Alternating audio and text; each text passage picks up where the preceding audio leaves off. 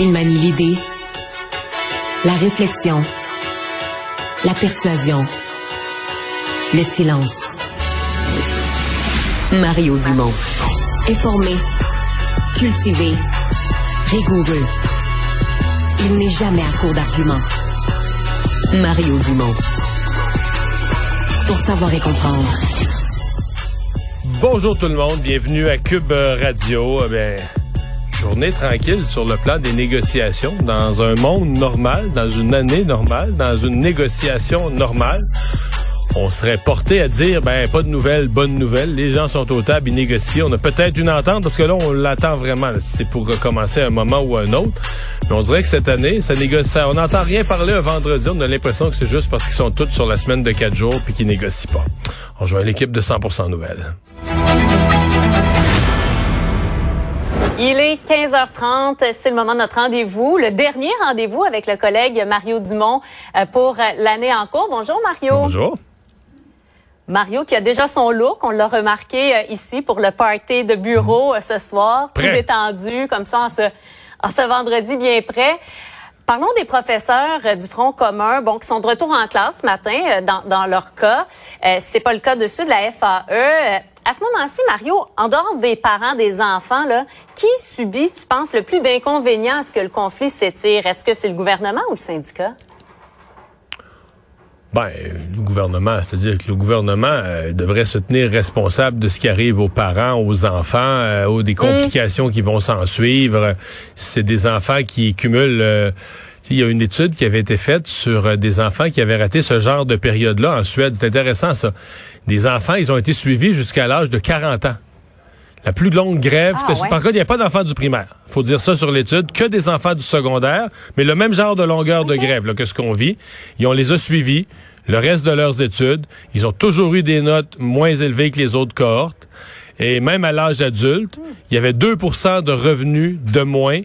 Donc, quand on parle d'impact à long terme, donc le gouvernement peut pas être insensible à la, la gravité d'une grève comme ça. Donc, oui, il y a une pression sur le gouvernement. C'est certain que pour les syndiqués de la FAE, ils n'ont pas de revenus. Là, on voit différents syndicats qui leur viennent en aide là, pour des cartes d'épicerie, puis euh, une espèce d'entraide entre entre syndicats. Mais je pense que ça demeure euh, périlleux là, pour ces syndiqués qui n'ont pas de qui n'ont pas de revenus.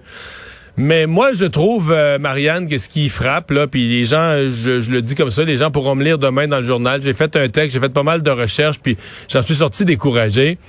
On n'est pas conscient au Québec de ce qui nous arrive, là, du tout, du tout, du tout. Je pense que la population, là, on s'est habitué à cette grève-là.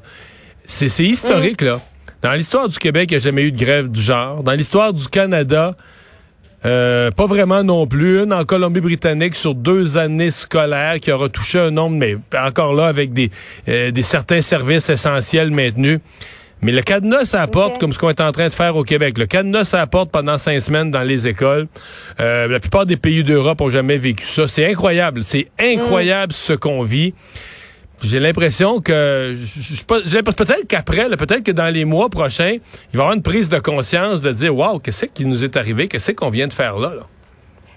Mais peut-être le fait qu'il y ait deux groupes. Par exemple, moi, mes enfants, bon, c'est le Front commun, euh, ils sont à l'école aujourd'hui. Donc, est-ce que ça aussi, ça contribue peut-être à une prise de vrai. conscience qui est moins grande? Je sais C'est vrai, c'est pas tous les enfants, c'est un peu moins de la moitié des enfants du Québec là, qui le vivent. Les enfants qui sont dans les écoles Front commun ont raté neuf jours jusqu'à maintenant. En ont quand même raté. Ben ouais, oui. on a quand même raté beaucoup. Là. Neuf jours, c'est beaucoup, mais c'est Mm. plus dans le même ordre de grandeur. Parce que là, cette semaine, dans le cas des enfants euh, FAE, là, des, des, des syndicats affiliés à la FAE, on est aujourd'hui à la 19e journée d'école ratée. La 18, c'était 10% de l'année Ouais. scolaire. Tu sais, quand on parle de rattrapage, tu peux pas, tu peux pas rattraper 10% de l'année scolaire. Là, on est à plus de 10% de l'année scolaire.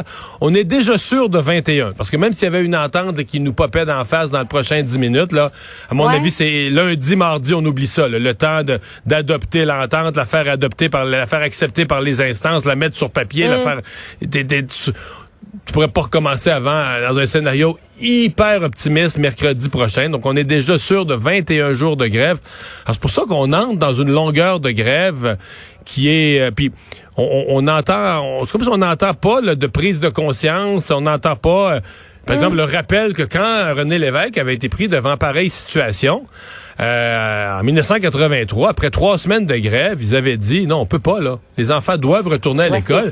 Et ils avaient, loi spéciale, ils avaient sorti la matraque, là, vraiment là. Euh, tu sais, c'était plus possible de faire la grève. Les enseignants qui refaisaient un jour de grève là, perdaient une année d'ancienneté par jour de grève, plus des amendes, des pénalités. C'était vraiment très. Il y a eu un coup politique à ça. Il y a eu un coup politique à ça. Et il faut dire une autre chose, Marianne. La Cour suprême, il y a quelques années, euh, a complètement, a sacralisé, a donné un rôle sacré à la notion de grève. Au-dessus des lois mm. spéciales, au-dessus de l'importance de l'éducation, au-dessus des services publics, même des services qu'on pourrait juger essentiels, et a enlevé le, au, gouvernement, je le mets avec un X et un S, au gouvernement de toutes les provinces du Canada, le pouvoir. il n'est pas dit que tu peux pas faire une loi spéciale, mais plus de la même façon, plus selon les mêmes conditions. Le droit de grève est devenu au Canada un droit sacré. Donc, faisant ça, on a vraiment enlevé beaucoup de pouvoir au gouvernement là, mm. pour trancher sur, à un moment donné, l'importance d'une grève, l'importance des relations de travail versus l'importance de l'école pour les enfants. C'est un pouvoir qui a été enlevé à nos gouvernements. Donc là, on est dans une grève dont on ne sait plus euh, quel va être le bout. Là. Hmm. À suivre. Parlons, euh, si tu veux bien, du partage que l'on connaît maintenant là, euh, de cette enveloppe de 100 millions de dollars de Google pour les médias canadiens. On le voit à l'écran. 63% euh, pour les médias écrits, 30% les radiodiffuseurs privés, 7% maximum pour CBC Radio-Canada. Est-ce que tu es d'accord avec cette répartition-là, Mario? Non, je suis pas d'accord, mais je suis pas surpris. Et c'est encore CBC Radio-Canada qui va ramasser probablement la plus grosse part, parce que le 30% entre l'ensemble des radiodiffuseurs privés, une fois que tu vas l'avoir divisé, euh, c'est ce qu'il fallait s'attendre. Par le nombre de journalistes. Oui, ou peu importe le critère. Quand tu vas l'avoir diffusé entre l'ensemble mm. des radiodiffuseurs privés, chacun va avoir moins de 7% là. Donc, euh, c'est une façon... Parce qu'aujourd'hui, c'est assez habile, parce qu'en le faisant comme ça, quand tu le regardes, tu as l'impression que CBC Radio-Canada est celui qui ramasse le moins. là. Mais c'est parce que radiodiffuseur privé, ça inclut beaucoup de joueurs. là.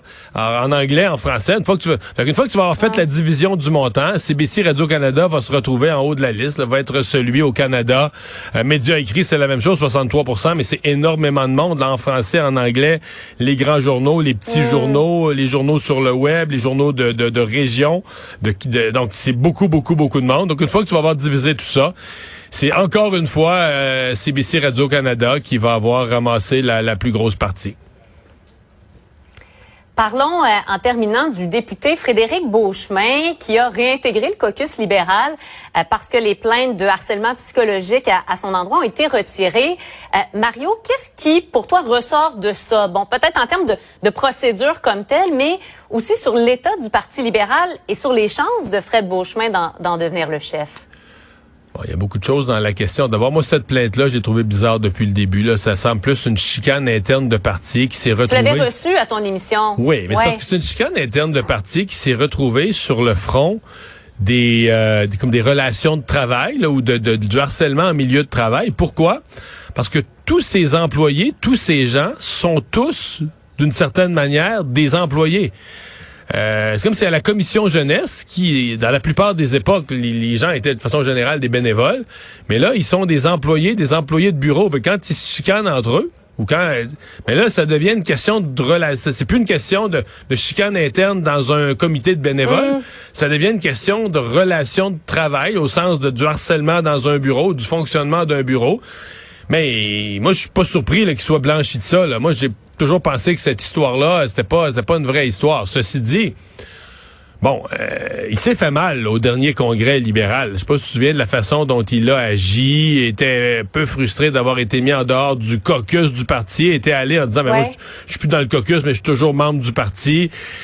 C'était présenté avec un groupe de supporters assez bruyant, avait voulu, mm. comme faire sentir une présence ça n'a pas été bien reçu.